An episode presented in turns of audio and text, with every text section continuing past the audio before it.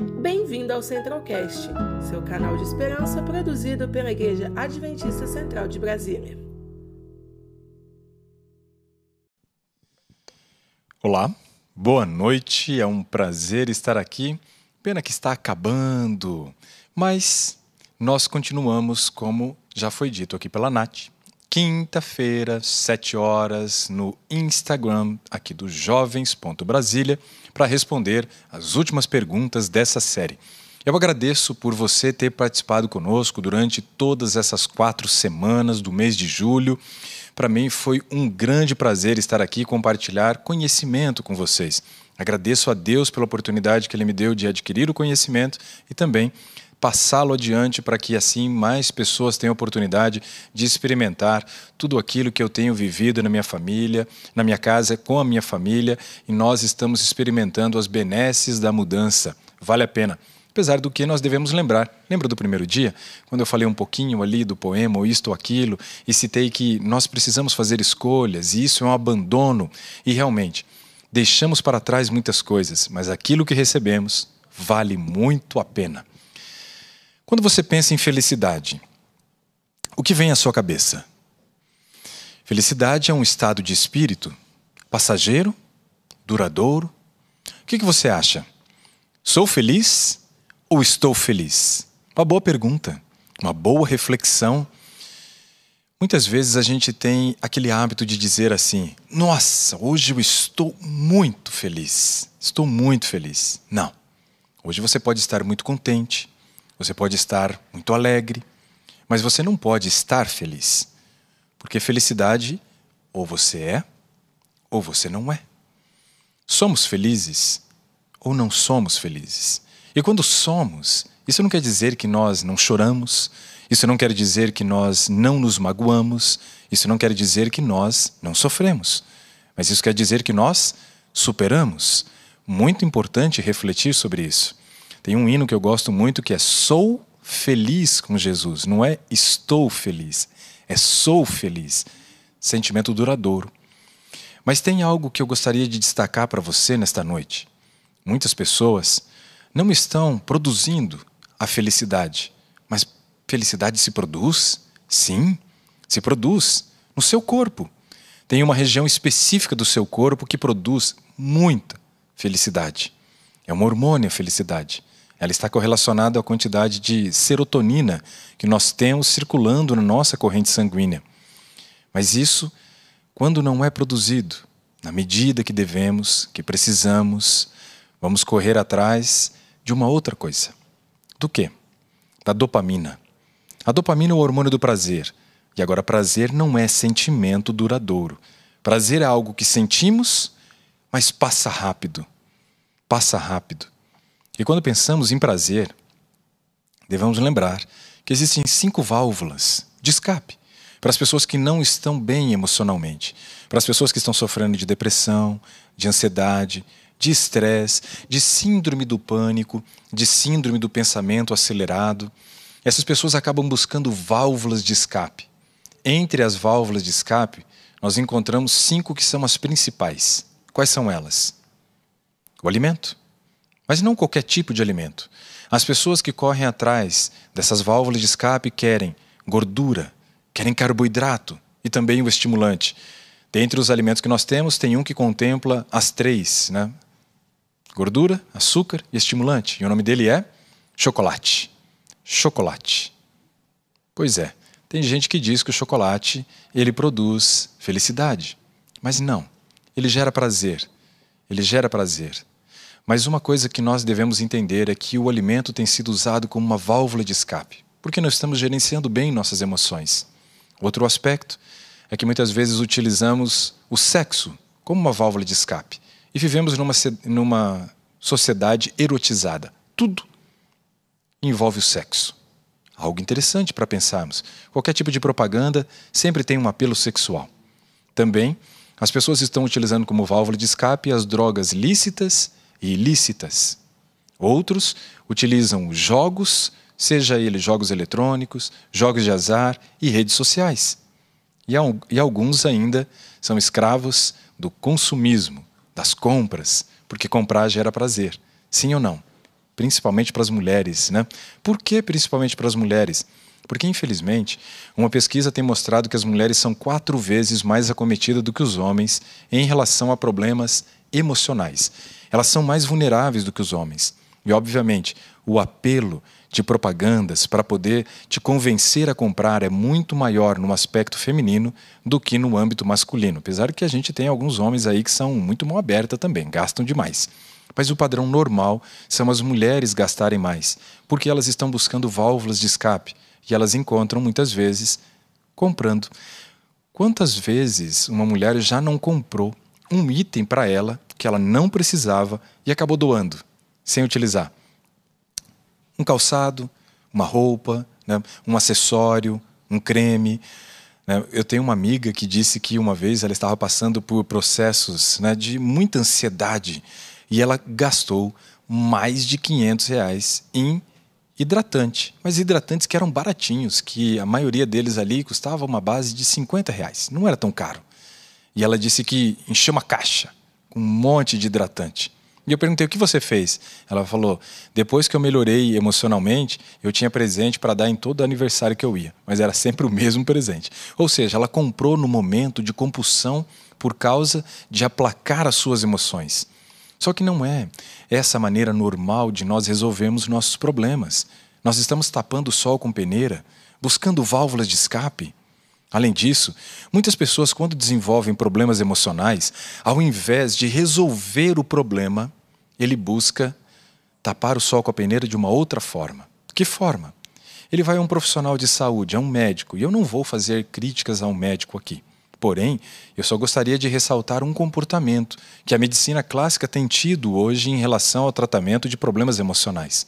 Quando o paciente chega, o médico questiona: O que você está sentindo?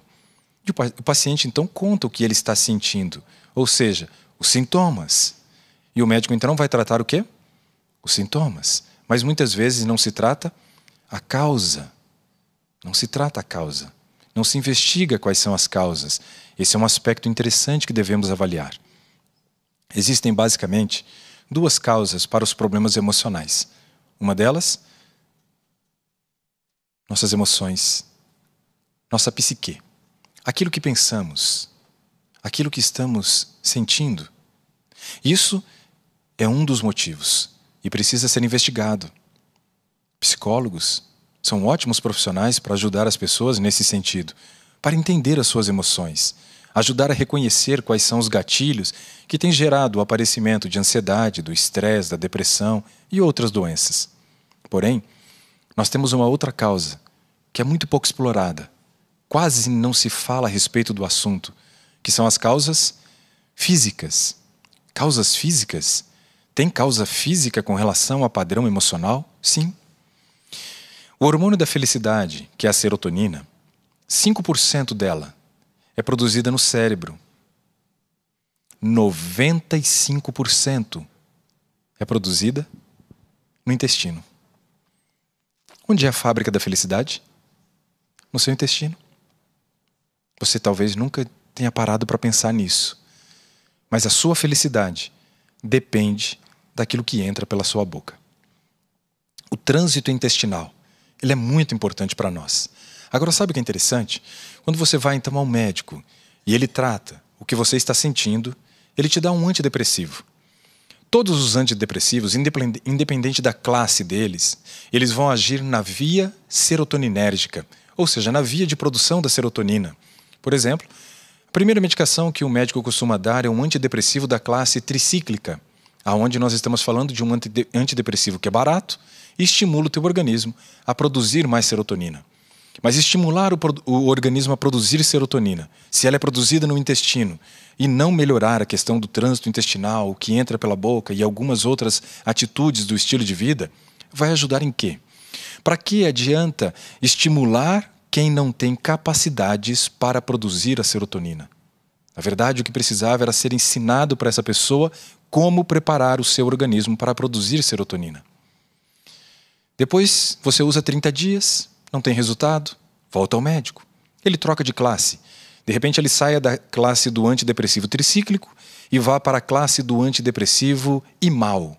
O que é o imal? É um inibidor da monoaminooxidase. É uma enzima que nosso organismo produz, a monoaminooxidase, que destrói a serotonina. E eu tomo então um inibidor dessa enzima. Aumenta o nível de serotonina na corrente sanguínea, o paciente se sente melhor, ele dá aquela ai, aquela respirada, consegue ajustar um pouco mais seu padrão emocional. Quando volta ao médico, ele pergunta como que você está se sentindo. Ah, eu estou melhor. Eu estou muito melhor. Então continue fazendo uso da medicação. Não investigou as causas, não trabalhou nas causas, não resolveu o problema, mantém o paciente na doença, mas equilibrado. Depois de um tempo, o imal não funciona mais. Medicamentos para depressão são dose dependente, temos que aumentar a dose. Chega um certo momento, não funciona mais. Volta no médico, reclama das mesmas queixas e ele troca novamente a classe. Ele sai do imal e vai para o IRSS ou ISRS, que é o inibidor da recaptação seletiva de serotonina. Entre os nossos neurônios, nós precisamos liberar a serotonina, que é um dos neurotransmissores. Nesse momento, você passa o impulso elétrico de um neurônio para o outro, pré-neurônio para o pós-neurônio. Depois, a serotonina é recaptada, ou seja, ela volta para dentro do neurônio que a liberou. Fazendo esse processo de recaptação, ela tem serotonina para a próxima vez que for necessário o uso desse neurotransmissor. É uma ponte que é construída entre neurônios, uma ponte química. Mas aí você toma uma medicação que inibe o processo da volta, a recaptação, aumenta a serotonina na corrente sanguínea, fica melhor, dá aquela respirada de novo e segue a vida. Não resolve o problema, mas fica minimamente estável emocionalmente. Quero lhe dar seis sugestões. Se você realmente quer resolver o problema, se você tiver o problema por falta de serotonina, ou seja, uma desordem física do seu organismo, precisamos fazer com que o nosso intestino funcione bem. Ali é a fábrica da felicidade. Quando eu estava fazendo mestrado, eu trabalhei justamente com a serotonina. Trabalhamos com esse hormônio produzido no intestino pelas células enterocromafins. Nós temos células importantes, mas essas células, elas são renovadas e o trânsito intestinal interfere no processo da renovação. Se nós temos diarreia, o processo de renovação é muito rápido. Se nós temos constipação intestinal, o processo é muito lento. E nos dois casos, interferimos na produção da serotonina. Precisamos ter um processo chamado de turnover correto, ou seja, processo de renovação celular. Para isso, nosso intestino tem que funcionar bem. Mas aqui cabe uma pergunta rápida para sua reflexão. O que é um intestino que funciona bem? Segundo o Consenso Brasileiro de Constipação Intestinal, uma junta de médicos que se reúnem e falam a respeito do funcionamento intestinal, eles vão dizer que se o intestino funcionar de três a quatro vezes na semana, está bom. Ou seja, vamos traçar o planejamento semanal aqui. Ó. Domingo, terça, quinta e sábado. Na outra semana, segunda, quarta e sexta. O que, que você acha disso? Tá bom? Para a ciência está bom. Três a quatro vezes na semana, indo ao banheiro, evacuando trânsito normal. Não. Não é isso que a fisiologia ensina para nós. A fisiologia ensina toda refeição gera estímulo de defecação. Isso é chamado de estímulo gastrocólico. Um bebê, por exemplo, mama e defeca. Isso é normal. Agora, crescemos, recebemos a recomendação de comer a cada duas ou três horas. Vamos imaginar aqui que o nosso ritmo de alimentação seja a cada três horas. Comemos a cada três horas, o que daria um total de seis refeições ao dia. De jejum, lanche da manhã, almoço, lanche da tarde, jantar e ceia. Seis refeições. Seis refeições por dia, durante sete dias da semana, 42 refeições. E aí você lembra, três a quatro vezes indo ao banheiro está normal. Se a fisiologia diz que toda refeição gera estímulo de defecação, uma pessoa que come seis vezes ao dia deveria ir ao banheiro 42 vezes. Vai quatro que, que vocês acham de devolver o dízimo das fezes? É isso mesmo, 10%. Nós estamos retendo 90% daquele lixo, que são as fezes, dentro do nosso organismo, interferindo na produção da serotonina, que é o hormônio da felicidade. Precisamos normalizar, limpar essa fábrica, prepará-la para realmente ela estar apta para a produção do hormônio da felicidade. Anote seis dicas. Seis dicas importantes. A primeira delas, Coma no máximo três vezes ao dia e coma um volume adequado em cada uma das refeições. Porque o volume é importante, porque o nosso intestino não foi para a faculdade, mas ele conhece física. É, ele conhece física. Ele sabe que ele deve ter uma reação mediante a uma ação. Se eu tenho um volume adequado de fezes, isso gera um estímulo à musculatura, que é formada pela musculatura longitudinal e transversal. Esse estímulo faz com que ela se contraia. Então eu preciso comer menos vezes em um volume adequado. Quem tem que comer pouquinho é passarinho, que tem estômago pequenininho. Nós temos um estômago de 150 ml, expansível até um litro. Estou dizendo para você comer um quilo de comida, mas estou dizendo que você deve comer bem em cada refeição. Segunda dica importante: aumente a ingestão de fibras. Fibras é fundamental para nós. Temos a fibra solúvel e a insolúvel. A fibra solúvel é essa que ajuda a gerar o volume às fezes, para estimular a parede, a contração da musculatura longitudinal e transversal. E a insolúvel normaliza o trânsito intestinal. Coma mais frutas, verduras, hortaliças, cereais integrais e também as leguminosas, que são os feijões, grão de bico, lentilha, ervilha, soja, o tremoço e o amendoim. Além disso, beba mais água. Água é fundamental. Por quê? Se eu tenho um tipo de fibra que hidrata e eu não bebo água, o que, que acontece? Hum, problema. A fibra que deveria se hidratar não vai hidratar, não vai gerar o volume, não vai cumprir o seu papel, constipação intestinal. Então, muitas pessoas bebem muito pouca água. Eu tinha uma paciente que me relatou que ela bebia um a dois copos de água no dia. E eu fiquei assustado com aquilo. E perguntei como é que era o trânsito intestinal dela. E sabe o que ela me disse?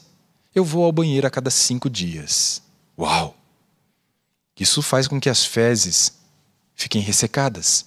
Forma fecalomas, que são pedras de fezes que se aderem dentro do seu intestino, grudam a mucosa e depois de 20, 30 anos, muitas vezes, pode gerar um câncer de colo intestinal. Próxima dica: faça atividade física para ser feliz. Por quê? Porque o intestino não vai também fazer musculação, mas todo o exercício gera estímulo para aumento do tônus muscular, ou seja, deixa essa musculatura competente e forte para realmente conduzir o bolo fecal adiante. Próxima dica: durma cedo. O sono tem um papel importante no funcionamento do intestino. Por quê? Porque é durante o sono que você controla o cortisol, que é o hormônio do estresse. O cortisol, quando elevado na corrente sanguínea, age na musculatura lisa e faz com que ela tenha perca do tônus muscular. No entanto, que muitas pessoas sofrem de gastrite de fundo nervoso. O que isso quer dizer? Gastrite de fundo nervoso quer dizer que o cortisol está elevado, agiu ali na entrada do seu estômago, numa válvula chamada de esfíncter esofágico inferior ou cárdia, fazendo com que ela não feche hermeticamente. Fica frouxa essa válvula, porque tem a ação do cortisol, que é o hormônio do estresse. A pessoa está muito ansiosa, estressada, e aí então você tem um prejuízo no fechamento dessa válvula. A contração da musculatura do estômago, movimento peristáltico. Conteúdo gástrico volta e você sofre de refluxo gastroesofágico. Então, o sono é muito importante também para o funcionamento intestinal. E por fim, faça uma reposição de lactobacilos. O que são os lactobacilos? São bactérias. São bactérias. E recebe o nome de lactobacilos porque elas são bactérias que fermentam o leite. Mas essas bactérias, elas compõem a nossa microbiota intestinal. Hoje, a ciência considera a nossa microbiota intestinal como sendo algo tão importante, tão importante, que deu um novo nome para ela: órgão anexo. O que é um órgão anexo? É como se fosse um órgão do seu organismo, mas que foi anexado ao longo da sua vida. Então, uma reposição de lactobacilos é algo fantástico. Eu não vou citar marcas aqui, mas vou sugerir que você vá à farmácia e diga lá para o farmacêutico que você quer fazer uma reposição de lactobacilos, quer ver quais são as opções de probióticos que ele tem. Ele vai te oferecer várias marcas, escolha aquela que tenha maior concentração em termos de quantidade das cepas presentes e um maior número de cepas, pelo menos quatro cepas. Esses lactobacilos eles vêm geralmente em sachês e você deve tomar um sachê por noite, pelo período de 15 a 30 noites, dependendo do número de sachês que venha. Deve ser refeito a reposição de lactobacilos no próximo ano. Dura um ano a reposição Porém, duas condições fazem com que, nós ten... com que nós tenhamos que fazer a reposição antes. Quais são elas? A primeira, diarreia. Se você teve diarreia, você perdeu essa microbiota intestinal e deve repor. A segunda, se você precisou fazer o uso de antibiótico. Essas são duas condições que me obrigam a fazer a reposição de lactobacilos antes de um ano. Caso contrário, uma vez ao ano é o suficiente. Crianças, a partir de dois anos, podem fazer, mas só depois dos 12 anos vão utilizar os produtos de adulto. Antes disso, uso pediátrico. Seis dicas básicas para você ser realmente feliz e assumir o controle emocional. Doutor Ricardo, muito obrigado por esse momento que nós tivemos. Eu sempre aprendo muito e tem sido uma grande bênção para mim. Eu anotei aqui uma frase que tocou no meu coração, que fala que nós devemos ensinar o nosso corpo como preparar o organismo para produzir a felicidade. Eu achei isso muito forte, né? Falamos hoje então que a fábrica da felicidade é o nosso intestino.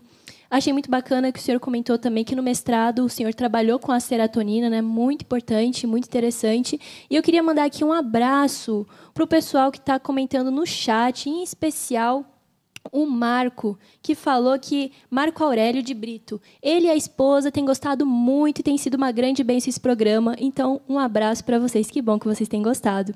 E agora, pessoal, é o nosso momento das perguntas, perguntas e respostas. E chegou aqui para gente muitas perguntas, doutor. A primeira é do João Marcos de Águas Lindas. Abraço para você, João. Seria correto dizer que se a pessoa tem depressão, ela está longe de Deus? Não, não. De maneira nenhuma nós podemos dizer isso, porque perceba que eu apresentei para vocês, além de problemas psicológicos, apresentamos aqui uma causa física para a depressão. Um mau funcionamento intestinal. Por exemplo, uma pessoa que sofre de constipação intestinal, ela pode ter um maior risco para ser depressiva. Além disso, alguém que, por exemplo, tenha uma doença inflamatória intestinal, como uma retocolite ulcerativa, uma doença de Crohn, essas pessoas também pelo trânsito intestinal acelerado, onde ela tem diarreia, ela também tem uma maior propensão. Uma pessoa que seja intolerante à lactose e ainda não tenha descoberto, e ser intolerante à lactose é o padrão normal, diga-se de passagem. Mas se ela não tiver descoberto e tiver fazendo uso de lácteos, ela vai ter diarreia. E isso aumenta então o risco para ser depressiva. Uma pessoa que talvez tenha retirado a vesícula, se ela retirou a vesícula, ela vai ter que cuidar com a quantidade de gordura que ela ingere. Se ela come muita gordura, ela tem esteatorreia, a presença de gordura nas fezes, por isso esse nome. E isso também piora então o trânsito intestinal, acelerando, gera também um problema com relação à produção da serotonina. Então a gente não pode categorizar e dizer que uma pessoa, porque está longe de Deus, ela é depressiva. Porém, nós podemos dizer sim que uma pessoa longe de Deus tem mais chance de ser depressiva. Se nós olharmos para essas questões, nós vamos perceber que realmente a espiritualidade tem um papel fundamental no tratamento da depressão. Nós precisamos reorganizar as partes fisiológicas que estão alteradas, precisamos resolver os problemas emocionais, mas uma certeza eu tenho: quem tem Jesus no coração é muito mais feliz do que aquele que não tem. Ou seja, o afastamento de Deus não gera depressão, mas favorece. Nesse momento, nós estamos criando uma condição mais favorável para que a doença se manifeste. Olha só como é importante, né? Nós falamos sobre isso na semana passada, sobre a saúde espiritual. E se você não assistiu, não é um problema, porque o nosso canal do YouTube está aí gravadinho para você e também muitas outras programações especiais. E a nossa segunda pergunta vem de Maria Rita, que é lá de São Paulo, de Campinas. Ela fala: Como saber se eu estou sofrendo de depressão? Eu tenho tido momentos de tristeza sem nenhuma explicação. Tem uma definição que eu achei muito interessante, que foi dita por Kofi Annan, um congresso de depressão em Londres, onde ele diz assim, ó, depressão é o estágio máximo da tristeza humana. Ou seja, se eu tenho tido algum grau de tristeza, mas isso passa, não é depressão. Não é depressão. Pode ser uma tristeza profunda que você está sentindo, mas isso muitas vezes é passageiro. Pode ser um grau de melancolia, que pode ter uma relação com outros aspectos, até questões ambientais. Mas uma depressão é quando você chega literalmente ao fundo do poço. E 20% da população mundial, segundo pesquisas, apontam que as pessoas ou têm ou terão depressão. E isso é assustador. Então é importante você procurar um profissional, procurar um psiquiatra, para que ele te ajude a fazer o diagnóstico e saber se realmente o seu problema é uma depressão ou é alguma outra condição que tem levado a esse momento de tristeza. Eu não posso afirmar né, que uma depressão seja simplesmente porque a pessoa tem esse momento de tristeza. Se ele é passageiro, provavelmente não seja depressão. Mas a investigação da causa é importante. Por quê? Eu só posso tratar aquilo que eu conheço. Se eu não sei quais são as causas, se eu não sei exatamente qual é o problema, eu fico dando tiro no escuro e tentando resolver de uma maneira paliativa. E não é essa forma que nós queremos. Nós queremos trazer soluções que sejam realmente duradouras e resolvam os problemas que as pessoas estão tendo. Exatamente, nós precisamos ter essa análise, né? uma análise crítica sobre a nossa vida, ter, procurar desenvolver o autoconhecimento para melhorar a nossa saúde e, consequentemente, a nossa comunhão com Deus, que é muito importante. E a nossa próxima pergunta aqui vai para Ribamar, lá do Paranoá. Como posso melhorar a minha saúde emocional?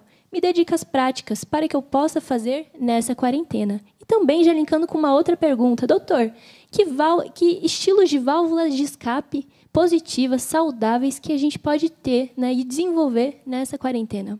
Muito legal. É, além dessa questão de normalizar o trânsito intestinal, que é muito importante, nós temos algumas coisas que estimulam a produção de serotonina. E isso são válvulas de escape saudáveis, então. Quais são elas? Primeira, tomar entre 5 a 15 minutos de sol da manhã. Ó, oh, coisa boa, tá ali todo dia, ele bate ponto, quem não bate somos nós. Ou seja, Fazer esse encontro diário entre 5 a 15 minutos antes das 9 horas da manhã estimula o seu corpo a produzir mais serotonina, ou seja, traz mais felicidade. Outro aspecto é fazer atividade física. E essa atividade física, se possível, antes das nove da manhã. Você até pode fazer em outro horário, mas a atividade física feita antes das nove horas da manhã também estimula o nosso organismo a produzir serotonina. Então eu posso sair, estar na presença da luz solar e aproveitar esses 15 minutos e fazer ali uma caminhadinha intercalando com trote. Né? Posso sair para pedalar nesse momento, posso fazer alguma atividade física antes das nove da manhã. Porém, outra coisa que é muito interessante é observar a qualidade do alimento que você oferece pela manhã. Por quê? Quando falamos da produção da serotonina, nós estamos falando da produção de um hormônio muito importante para nós, mas ele utiliza uma matéria-prima e essa matéria-prima vem através do alimento.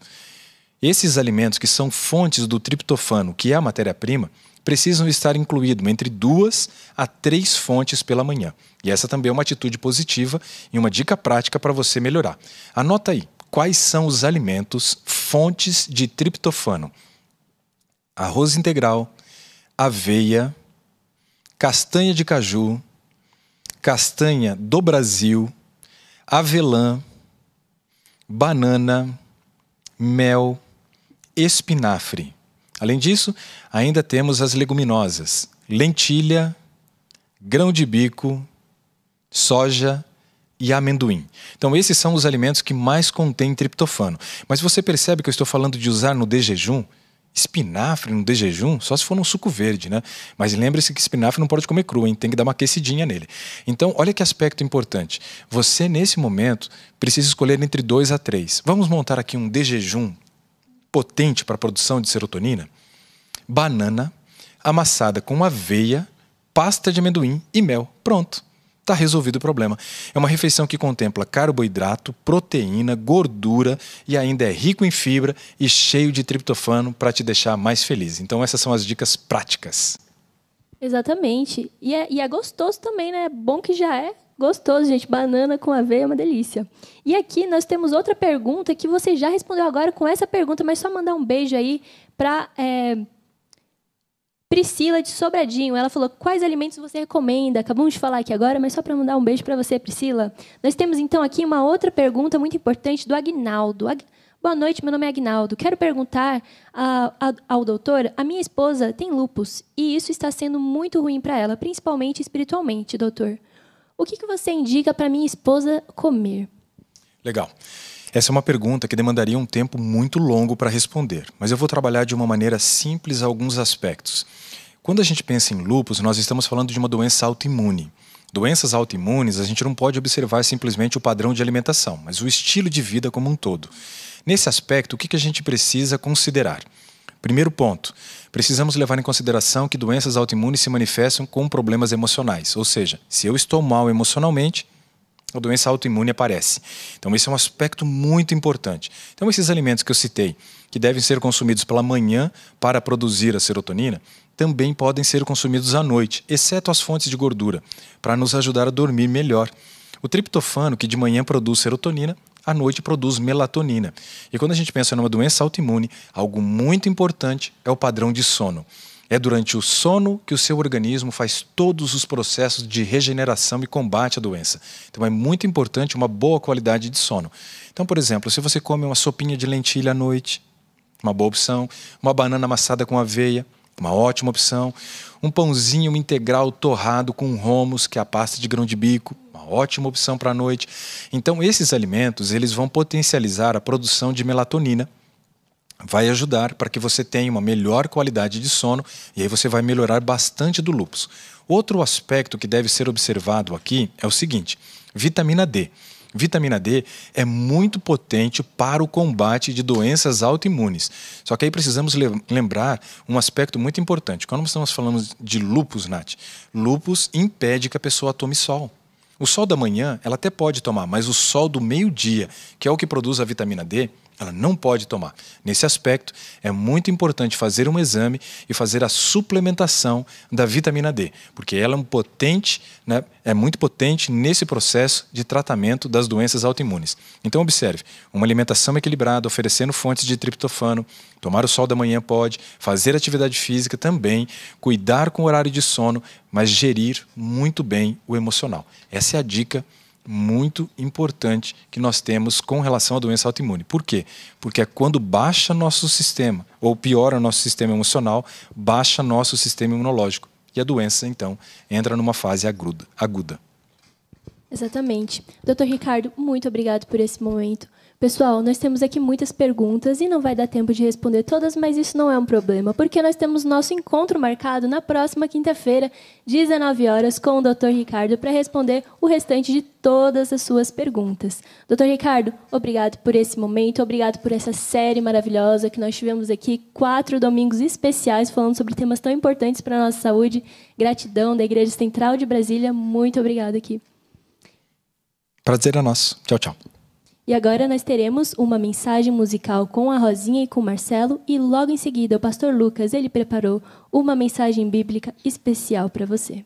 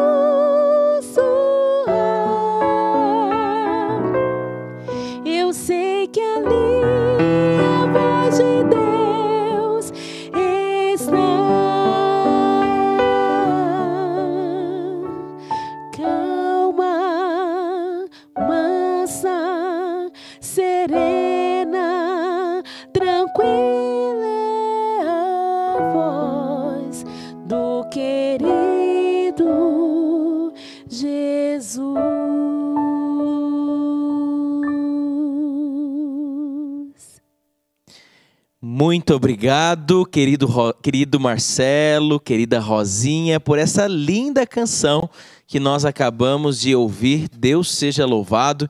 Queremos agradecer a você que tem acompanhado essa série tão abençoada a cada domingo à noite e hoje nós estamos no encerramento. Obrigado a todos os que fizeram com que essa programação se tornasse possível. E você já sabe que esse momento final do programa é a oportunidade de nós abrirmos a palavra de Deus. E eu quero te convidar a abrir o texto sagrado no livro de 1 Reis, capítulo 19. 1 Reis, capítulo 19, e nós vamos ler do verso 4 até o verso de número 9. 1 Reis, capítulo 19. A minha Bíblia já está aberta aqui. Tenho certeza que você também aí na sua casa já está com a sua Bíblia em mãos e agora nós vamos meditar um pouco na palavra de Deus. Vamos orar? Querido e maravilhoso Senhor, nós bendizemos e louvamos o teu santo nome, porque agora temos a oportunidade de abrirmos a tua palavra e ouvirmos a tua voz. Por favor, Senhor, que o teu Espírito Santo fale com poder aos nossos corações e a tua mensagem encontre lugar no coração de cada um, Senhor, em nome de Jesus. Amém.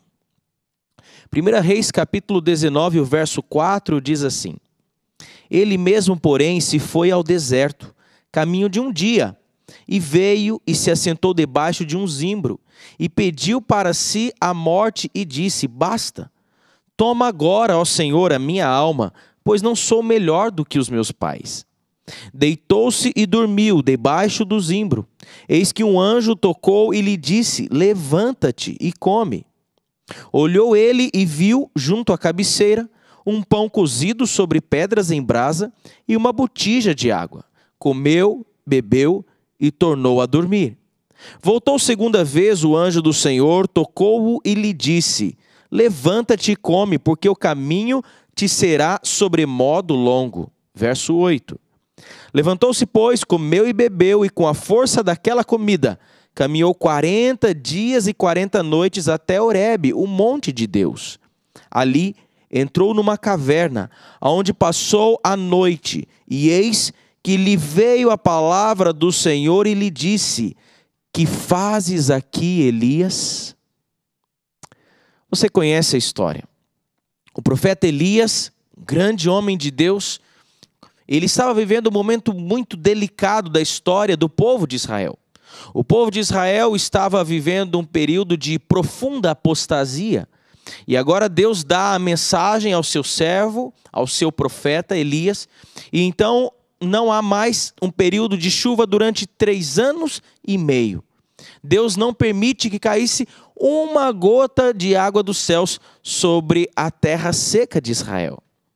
E agora, durante três anos e meio sem chuva, finalmente o povo passando por necessidades, um povo sofrendo devido a essa condição climática tão desafiadora. Agora, então, finalmente, o profeta Elias manda dizer ao rei, ao rei Acabe, e diz: Olha, rei, chegou o momento de nós reunirmos todos os profetas de Baal os profetas do poste ídolo e nós vamos ao Monte Carmelo. Você conhece a história, está no capítulo no capítulo de 1 Reis, capítulo 18, depois você pode conferir. E ali então Deus se manifesta de uma maneira poderosa. Aonde ele se revela ser o Deus verdadeiro, e as outras coisas eram fruto da imaginação humana. E Deus se revela através de um fogo que cai do céu e consome ali o, o, o sacrifício, o holocausto ali. E agora então o povo todo reconhece que o Senhor é Deus, o Senhor é Deus. Elias manda então tirar a vida dos falsos profetas, para que o povo pudesse voltar para o Senhor e abandonar essa apostasia. E agora, diante dessa grande vitória, diante desse contexto é, sobrenatural, agora vem um sentimento de tristeza ao profeta Elias. Sabe por quê? Porque no início do capítulo 19 de 1 Reis, Jezabel, a mulher do rei Acabe, quando fica sabendo, ela fica furiosa, manda um mensageiro a Elias e diz: Você será morto. Verso 3 de 1 Reis, capítulo 19, diz que Elias temeu pela vida dele e fugiu para o deserto. E o verso 4, nós lemos que o caminho de um dia, porque agora Elias, ele caminhou cerca de seis a oito horas sem parar no deserto. Imagine, desesperado, com medo, com medo de que alguém pudesse estar perseguindo a ele, quem sabe com medo de que alguém estivesse ali prestes a tirar a sua vida. E agora, depois de caminhar e caminhar, cansado, exausto, fatigado, ele se deita embaixo de uma árvore para dormir e ali ele deseja a morte, diz a Bíblia.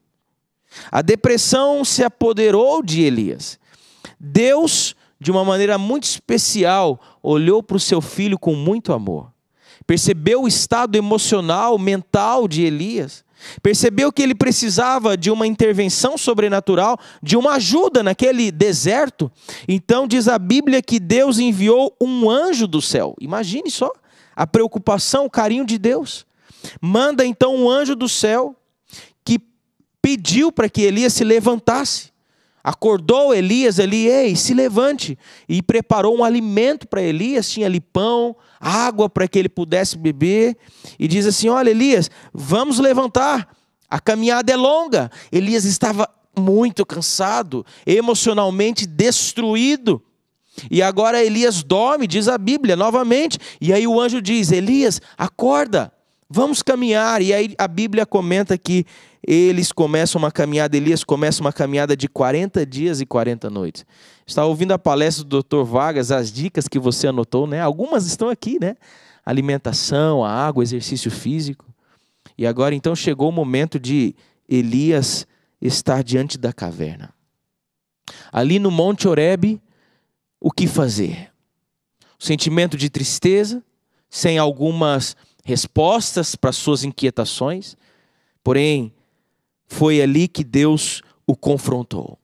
Foi naquele momento, naquela caverna, depois de Deus perguntar duas vezes: O que fazes aqui, Elias?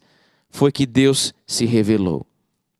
Deus não estava no forte vento que passou ali, conforme a bela música cantada aqui pela Rosinha.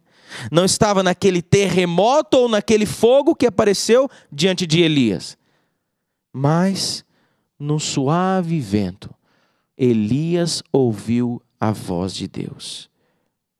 Sabe, queridos, nos momentos difíceis da nossa vida, Deus também quer confrontar com a gente nos momentos delicados que nós experimentamos. Ele quer ter um confronto, ele quer ter um encontro, para que você então possa ouvir a sua voz. Talvez eu esteja falando para alguém nessa noite, nesse momento, que tem passado por muitas lutas, sentimento de tristeza, uma ansiedade, quem sabe, que toma conta do seu coração. O que fazer? Sabe, queridos, para aqueles que estão me ouvindo nessa noite, me assistindo, quem sabe estão desanimados, eu queria deixar três palavras aqui para ajudar você: fé, oração e trabalho. Fé, oração e trabalho. A fé e atividade proporcionarão forças e aumentarão a segurança e a satisfação em Deus. Assim, todo sentimento de ansiedade e desânimo serão expulsos da alma. Você crê nisso? A fé, buscar o Senhor, crer que Deus está ao seu lado, que você não está sozinho, que você não está sozinha. Clamar ao Senhor em oração e trabalhar para Deus, servir ao Senhor com alegria. E sabe, queridos, o salmista, eu quero convidá-lo ao Salmo capítulo 30. E aqui há um texto interessante no Salmo, no Salmo de Davi, Salmo capítulo 30 e o verso 5 diz assim: No final do verso, ao anoitecer pode vir o choro, mas a alegria vem pela manhã. A depressão ela não é o fim. Assim como Deus ajudou Elias a se recuperar, Deus também pode restaurar você. Deus pode restaurar a sua saúde. Deus pode restaurar você em todos os aspectos. Depois da depressão que Elias experimentou, o ministério de Elias continuou ainda com muito mais força. Tanto é que, depois desse momento, não muito depois disso, ele ascendeu aos céus numa carruagem de fogo. Confie em Deus, a tristeza não vai durar para sempre. Na verdade, ela pode durar até uma noite, mas a alegria vem de manhã. E eu termino com as palavras de Jesus. Evangelho de João, capítulo 16. E o verso é o verso de número 33. Evangelho de João, capítulo 16 e o verso 33 diz assim: Palavras do Senhor Jesus Cristo.